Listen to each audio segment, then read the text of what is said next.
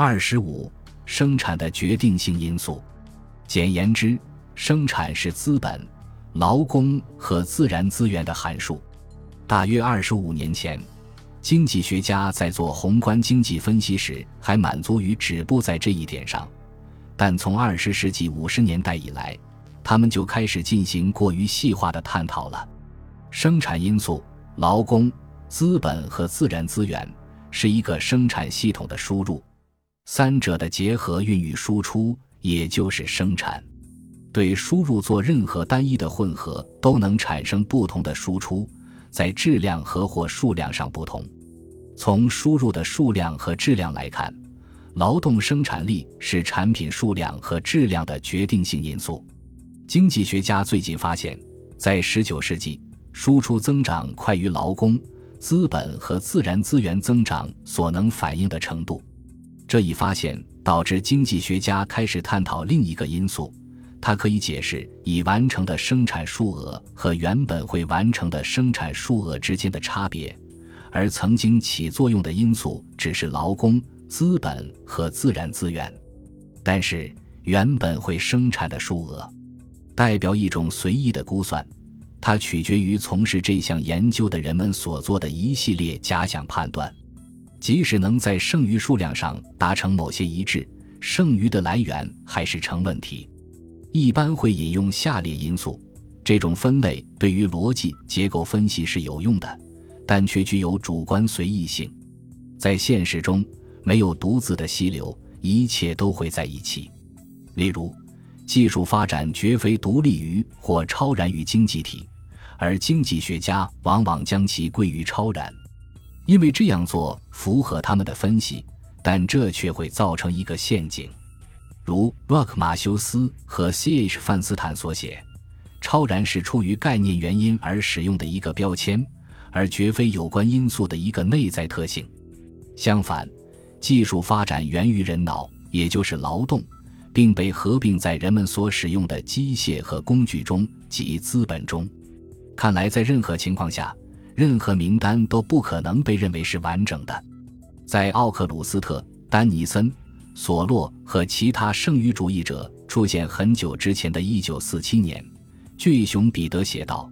只有在十分罕见的情况下，经济发展才能用诸如人口或资本供给增长等起因加以解释。一个经济体或一家公司的成功，往往在于做更多的事。”熊彼得认为。这种出自充分掌握所有相关事实的观察者观点的更多的是，只能在事后认识到，在事前是绝不可能认识到的。也就是说，不可能根据以前存在的事实运用通常的推理规则预测出来。熊彼得把这种更多的是视为具有创造性的历史回应。熊彼得具有深刻的洞察力，希望把无形化解为有形。把十分复杂化为十分简单，但他犯下了一个错误，他把整体化解为了部分。在这个具体的案例中，即将整体化解为了企业家活动。企业家活动是一个必要的成分，但不是一个充分的成分。在遇到机会的时候，是全社会的人类活力在发挥作用，使具有创造性的历史回应释放出来。当一个社会彰显活力的时候，它不仅仅在经济层面上，而且在所有层面上都表现出生命力。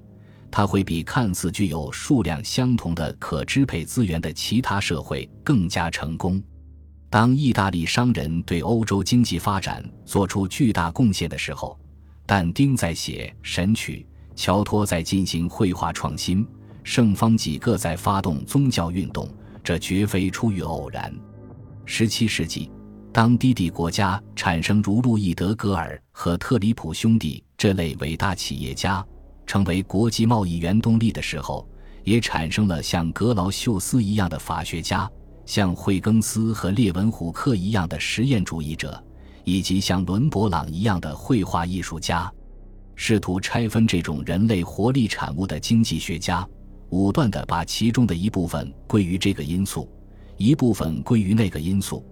这使人想起一个面对着一幅乔托绘画作品的人，他试图衡量作品之美有多少要归功于所使用的画笔，有多少要归功于颜色的化学作用，有多少要归功于艺术家所花费的时间。要理解某些社会中发生的事情，有必要理解一种集体热情、喜不自禁与合作所构成的氛围。当沙特尔大教堂在施工的时候，人们用车推着石头和木材，以及教堂建设所需要的一切。沉默和谦卑压倒一切。乌哥这样写道。而另一位编年史家评论道：“没有见过这些事实的人，绝不会再见到同样的事实了。”当一千零六十六年修道院院长德西戴里奥开始在卡西诺山顶建设长方形教堂时，第一个大理石柱是用充满神秘热情的人们的肩膀扛到山顶上去的。在其他情况下，政治意识形态也起了作用；在另一些情况下，起作用的还有对新土地的热情、开拓精神，以及从资源匮乏或僵化的社会和政治制度所强加的限制下被解放出来的感觉。当一个人欣赏过去地位卑微的手艺人创作的某些精美艺术品，了解到当时的经济刺激是多么不合时宜时，不禁会得出结论：认为无形和不可测因素，诸如创造性冲动、对工作的热爱。对自己能力的自豪以及自尊心，在其存在之处就有可能生发奇迹；在其不存在之处，生产在数量和质量上都会受到打压。社会学家在分析这些事实的时候，发明了很多不同的术语，如动机、集体、热情、合作，或者相反意义的疏远。绝不缺乏词汇，缺乏的是从功能角度去分析这些东西的能力。是把它们作为有因果关系的因素，而不是事后的残余物来加以理解的能力。其不管是积极的还是消极的，在很大程度上依然是神秘的。本集已经播放完毕，感谢您的收听。喜欢请点赞关注主播，主页有更多精彩内容。